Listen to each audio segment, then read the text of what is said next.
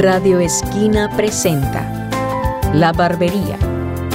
Versión libre para radioteatro a partir del cuento Espumas Nada más. Autor Hernando Telles. Guión y dirección general Orlando Cajamarca.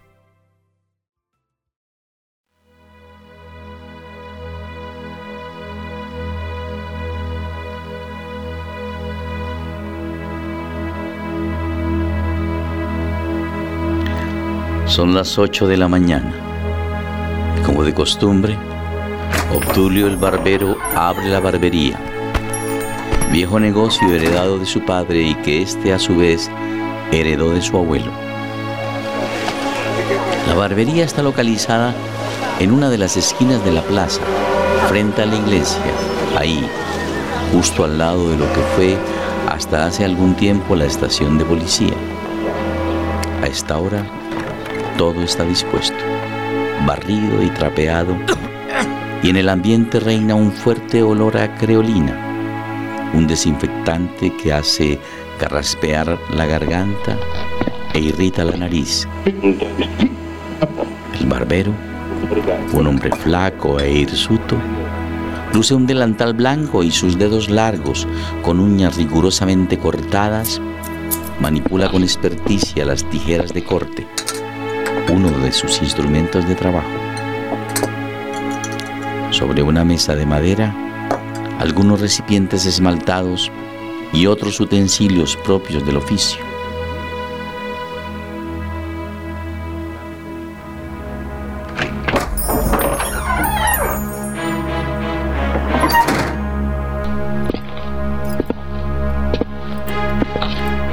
La lentitud soleada de la mañana es interrumpida por el comandante, un hombre rudo, de torpes modales, que entra repentinamente en la barbería y sin saludar se quita el cinturón ribeteado de balas, donde pende la funda de la pistola, y la cuelga en uno de los clavos del ropero. Se retira su boina de paño verde y sin mediar palabra va directo y se acomoda en la vieja silla giratoria frente al espejo. Ah, de nervios, Obdulio. Aliste la barbera, estoy de afán. Y este calor de mierda me tiene zancochada hasta las pelotas. Lo dice mientras pasa su mano abierta por su cara. El barbero luce nervioso. Hay en él una mezcla de rabia y miedo, y sin mediar palabra, lo cubre con una tela blanca roída que anuda en el cuello. Va al gabinete, escoge una de las barberas, la saca de su vaina, extiende una tira de cuero fijada al brazo de la silla, pasa varias veces el lomo de la cuchilla por el cuero para asentar el acero. Luego prueba su filo cortando con agilidad y destreza un pelo que ha quedado abandonado sobre la mesa. Pese a que su pulso está alterado por el incómodo visitante, logra hacerlo con precisión. ¡Yo, yo! ¡Afeíteme! Este calor de todos los demonios. Esta picazón en la cara no la soporto. Barbero levanta ceremonioso la barbera. Va hasta la ventana y la mira a contraluz.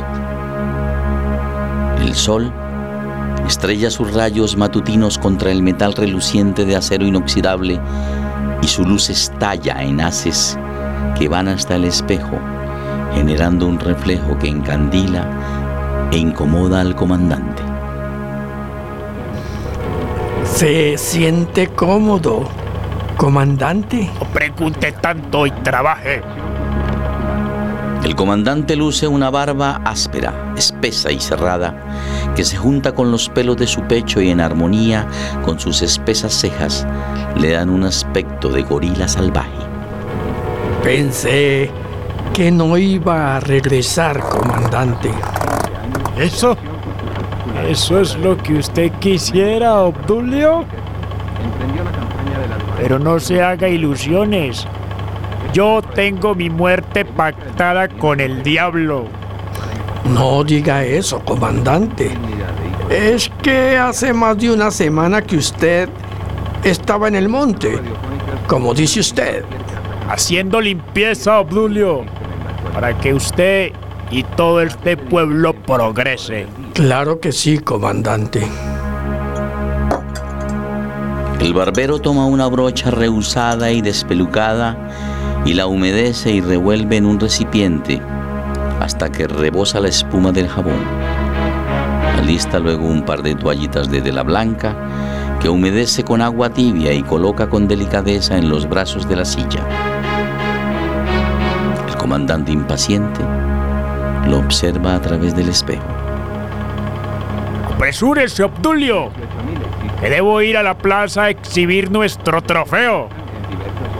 Esta vez sí pescamos a los principales. Unos vienen muertos y los otros todavía medio caminan. Y piensan volver a jugar fútbol, comandante. Cuide sus palabras, Obdulio. Esos fueron arrebatos juveniles de los muchachos inexpertos en el oficio de la guerra. Pero eso, eso no volverá a suceder. Ya nos enviaron balones profesionales nuestros amigos de la capital. Este es un mal necesario, Obdulio. Todo este sacrificio lo hacemos para recuperar la patria. La historia nos lo reconocerá, Obdulio. Eso puede estar seguro. El comandante se reacomoda en la silla y el barbero lo embadurna con su brocha. Ahora parece un muñeco de nieve.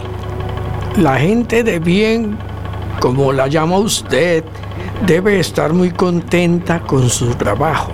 El comandante se retira con su mano la espuma de sus labios y habla con recato. No solo la gente de bien, que son los que generan trabajo y progreso en este país de desagradecidos como usted. Esto también lo hacemos para la gente como usted, Obdulio. Gracias. Tiene usted razón. ¿Qué sería de nosotros los pobres si no fuera por ustedes, comandante? En eso sí estamos de acuerdo, Obdulio. Veo que está entrando en razón. Pero bueno, trabaje, que a eso vine. Comandante no cesaba de hablar y asumió por un instante que el barbero ya era uno de los suyos y que apoyaba su causa. El barbero, por su parte, le seguía la corriente mientras deslizaba desde el bajo cuello, justo sobre sus clavículas, la barbera afilada que iba despejando el pellejo mientras recordaba el día en que el comandante, recién llegado allí, ordenó que el pueblo desfilara por el patio de la escuela para ver a los cuatro capturados. Entre ellos, dos de sus hermanos estaban allí colgados. Este era el mismo hombre que ahora estaba con el cuello bajo su afilada barbera.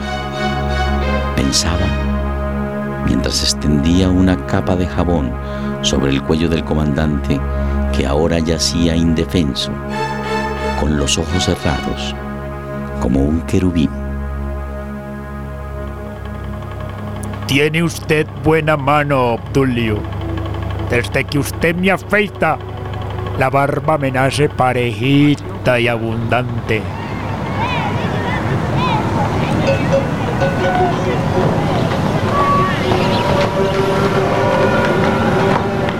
Afuera, la ciudad ha despertado del todo y el bullicio se cuela hasta la barbería. Aquí dentro, el barbero pasa la hoja de acero reluciente varias veces por la cinta de cuero y luego la oprime con medida firmeza sobre el cuello de su cliente. ¿Qué van a hacer con los prisioneros? ¿Prisioneros?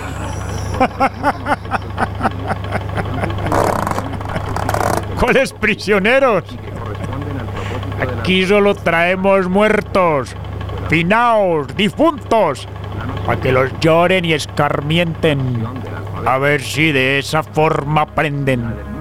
El barbero, que ha detenido su quehacer, reanuda su tarea, mientras observa el regurgitar de la yugular que lo llama como el precipicio al suicida. Pero su dignidad de barbero estaba por encima de todo, y ahora desliza la barbera con suave contundencia sobre el cuello inerme del comandante. Así que afeita esa barba con cuidado, con esmero. Ese es su oficio y no puede faltar a él. Y sabe que debe cuidar de que ni por un solo poro brote una gota de sangre. Y sobre todo, que su sed de venganza reprimida no haga desviar el filo de su barbera. Le tengo una invitación, una sorpresa. Venga usted a la escuela a las seis de la tarde. ¿A qué, comandante? A lo mismo de siempre. Si fuera lo mismo no sería una sorpresa. Lo de hoy será espectacular, se lo aseguro. El barbero recordó la vieja imagen de sus hermanos colgados como anónimos y cómo el miedo le impidió hacer algún intento para salvarlos y menos para reconocerlos. Así que prefirió ignorarlos para no comprometerse. Ese recuerdo lo mortificaba y precipitaba sus más crueles sentimientos de venganza. ¿Qué piensa hacer usted esta tarde, comandante? Es una sorpresa, ya le dije, pero le aseguro que nos divertiremos. Como en los viejos tiempos. No exactamente. Será distinto, Obdulio. Dicho esto, el comandante recostó su cráneo sobre la cabecera. En su rostro había una sonrisa de placer. El barbero tomó la barbera y reinició la tarea de las patillas hacia abajo. La hoja respondía a la perfección. El pelo se presentaba indócil y duro, no muy crecido, pero compacto, y la piel iba apareciendo poco a poco. Sonaba la hoja con su ruido característico y sobre ella crecían los grumos de jabón mezclados con trocitos de pelo hizo una pausa para limpiar. Tomó la cinta de cuero de nuevo y se puso a sentar el acero. Luego se inclinó sobre su cliente y se acercó con la barbera en alto. Antes de ponerla de nuevo sobre la piel enjabonada, miró hacia la calle. Nadie pasaba.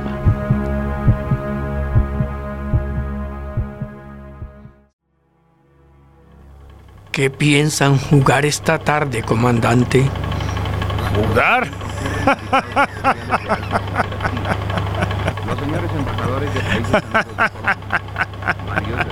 Algo mucho más excitante, técnico y participativo, Obdulio. Ya verás. El barbero bajó suavemente la navaja. Ahora se trataba de pulir con su delicadeza habitual todo el sector del cuello, porque allí sí que debía manejar con habilidad la hoja, que aquel pelo, aunque es agraz, se enreda en pequeños remolinos y en una barba crespa como esta, los poros pueden abrirse y soltar su perla de sangre. Un buen barbero finca su orgullo en que esto nunca ocurra ningún cliente. Y este no es un cliente cualquiera. Así que ahora que la pasa por la barbilla, sobre la manzana, muy cerca de la gran vena, no puede dejar de pensar. ¿A cuántos ha ordenado matar? ¿A cuántos ha ordenado que los mutilen? ¡Qué calor! Mira cómo suda como yo. Pero él no tiene miedo. Él es un hombre sereno que ni siquiera piensa en lo que ha de hacer esta tarde con los prisioneros. En cambio, yo, con esta barbera entre las manos, puliendo y puliendo esta piel, evitando que brote sangre de esos poros, cuidando todo golpe. Obdulio sudaba copiosamente mientras continuaba su labor, como un autómata, diestro, y el comandante ahí, con sus manos entrelazadas sobre su panza, con los ojos cerrados, ajeno, ni se inmutaba. Así como está, yo podría cortarle el cuello. Así, ¡zas! No le daría tiempo de quejarse. Y como tiene los ojos cerrados, no vería ni el brillo de la navaja ni el brillo de mis ojos. De ese cuello brotaría un chorro de sangre sobre la sábana, sobre la silla, sobre mis manos, sobre el suelo. Tendría que cerrar la puerta y la sangre seguiría corriendo por el piso, tibia, imborrable, incontenible, hasta la calle, como un pequeño arroyo. Pero en medio de sus delirantes reflexiones surgía la duda y venían a su mente su mujer y sus dos hijos, todavía adolescentes. ¿Y qué hago con el cuerpo? ¿Dónde lo ocultaré? Tendría que huir, dejar estas cosas, refugiarme lejos, bien lejos, dejando abandonados a mi mujer y a mis hijos. No tendré paz. Me perseguirán hasta dar conmigo. No puedo pensar serenamente. Maldita la hora en que vino. Pero yo no soy un asesino. Y tan fácil que sería matarlo. Sé que se lo merece. Se lo merece. No. ¿Qué diablos? Nadie merece que los demás hagan el sacrificio de convertirse en asesino. ¿Qué se gana uno con ello? Pues nada. Vienen otros y otros y otros y los primeros matan a los segundos y estos a los terceros y siguen y siguen hasta que todo es un mar de sangre. Mientras los pensamientos lo seguían aturdiendo, seguía con su trabajo, afeitando al comandante como un autómata. Ahora se imaginaba cómo serían los titulares de prensa y las noticias en la radio. ¡Sevicia!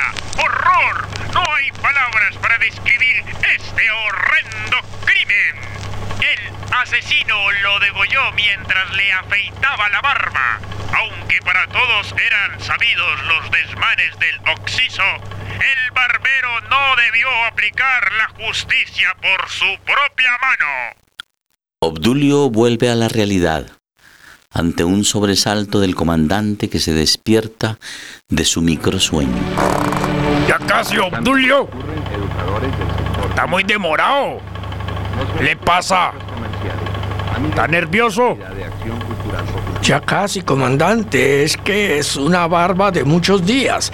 Y usted comprende. ¿Cierto? El barbero empapado de sudor reanuda su labor, invadido por sus pensamientos inoportunos. ¿Y qué? ¿Asesino o héroe? Del filo de esta navaja depende mi destino. Puedo inclinar un poco más la mano, apoyar un poco más la hoja y hundirla. La piel cederá como la seda, como el caucho, como la badana. No hay nada más tierno que la piel del hombre y la sangre siempre está ahí, lista a brotar. Una navaja como esta no traiciona. Es la mejor de mis navajas. El barbero junta sus pies, inclina su cuerpo como un torero dispuesto a dar la estocada final, aprieta sus dientes Pero justo en ese momento, el comandante se reacomoda y Obdulio debe retroceder. Ahora toma de nuevo la barbera y de nuevo la desliza varias veces sobre el cuero prosigue con su acción y con sus pensamientos. Pero yo no quiero ser un asesino. No, señor. Él vino para que yo lo afeitara y yo cumplo honradamente con mi trabajo.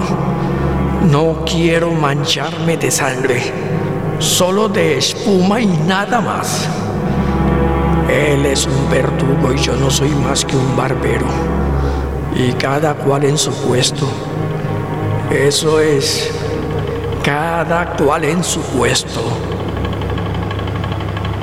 La barba ha quedado limpia y pulida y la piel templada.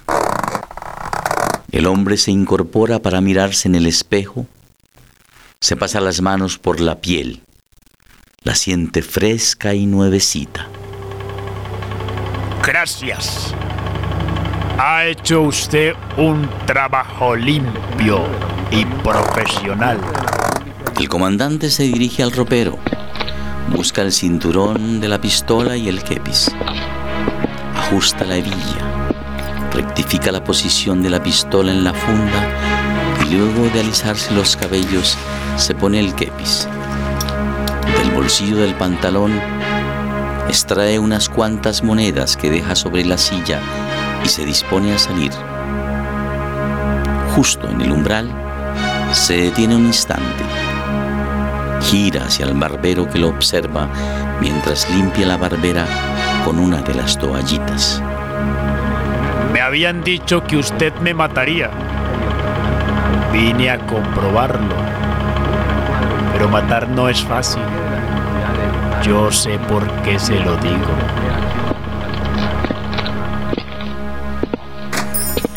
El comandante hace un displicente saludo militar y cierra la puerta tras de sí. El barbero ve cómo se aleja por la calle y cómo se santigua frente a la iglesia antes de perderse en la distancia.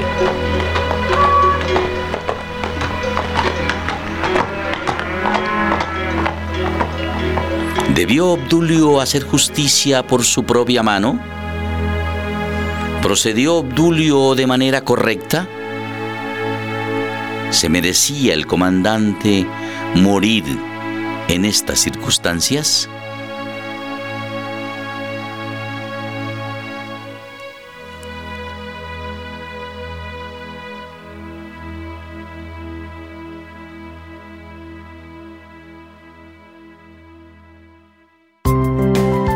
Radioactores. Narrador Orlando Cajamarca. Obdulio Alfredo Valderrama. Comandante Robins Harold Rendón. Radiotécnicos Jair Eduardo Cerón y John Orozco. Dramaturgia sonora y musicalización Juan Manuel Calderón.